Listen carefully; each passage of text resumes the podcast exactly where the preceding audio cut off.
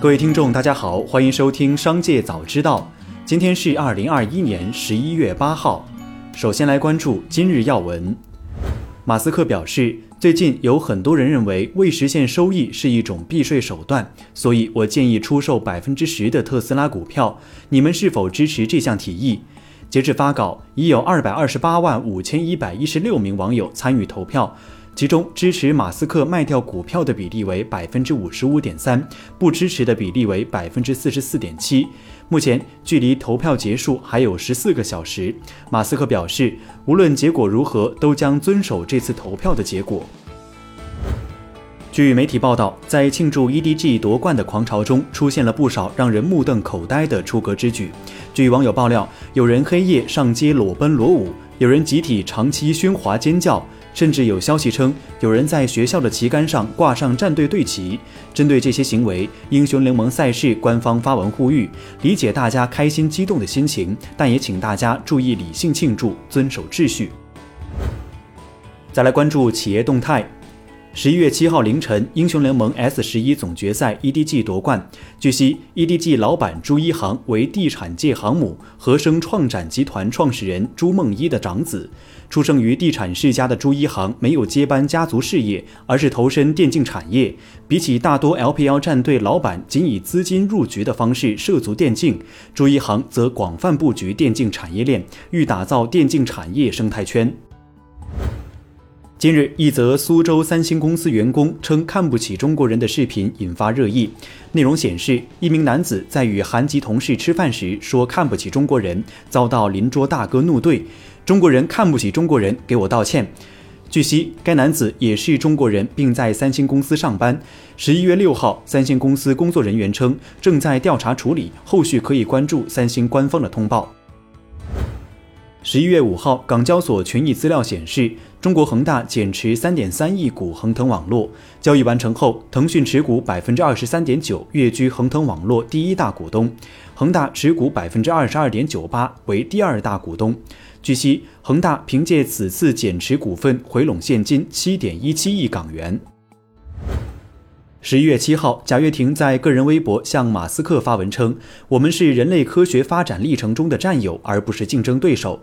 一起让法拉第未来和特斯拉在二十一世纪继续伟大，向敢于推动人类社会进步而打造智能电动出行生态的冒险家致敬。”同时，贾跃亭还配了一幅马斯克推文截图。马斯克在该推文中承认，贾跃亭创办的法拉第未来是竞争对手。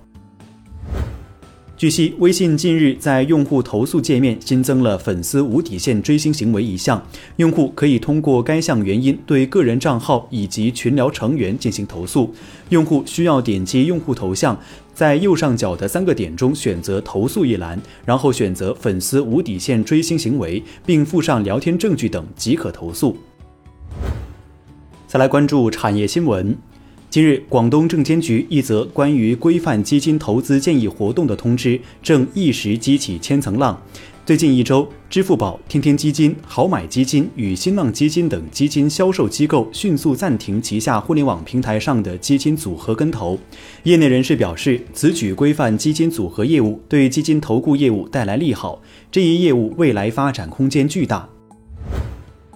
在第四届中国国际进口博览会上，国家医保局与包括诺华、拜耳、赛诺菲、史赛克等外企签下价值高达四百七十亿元的进口药材和耗材采购订单，释放了支持进口医药产业进入中国市场的鲜明信号。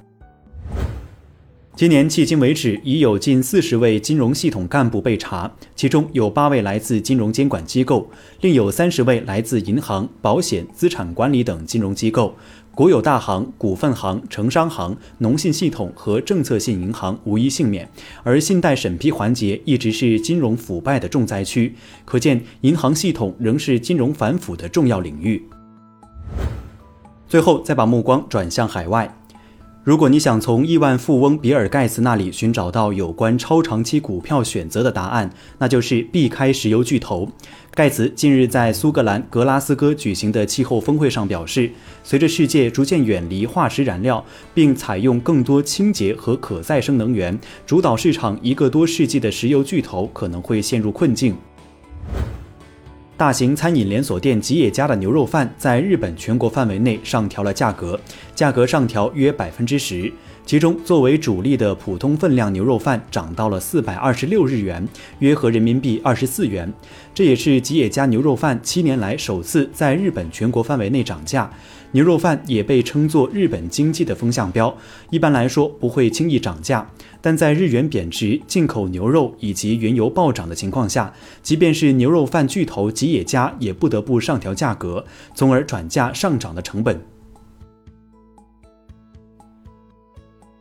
以上就是本期《商界早知道》全部内容，感谢收听，下次再见。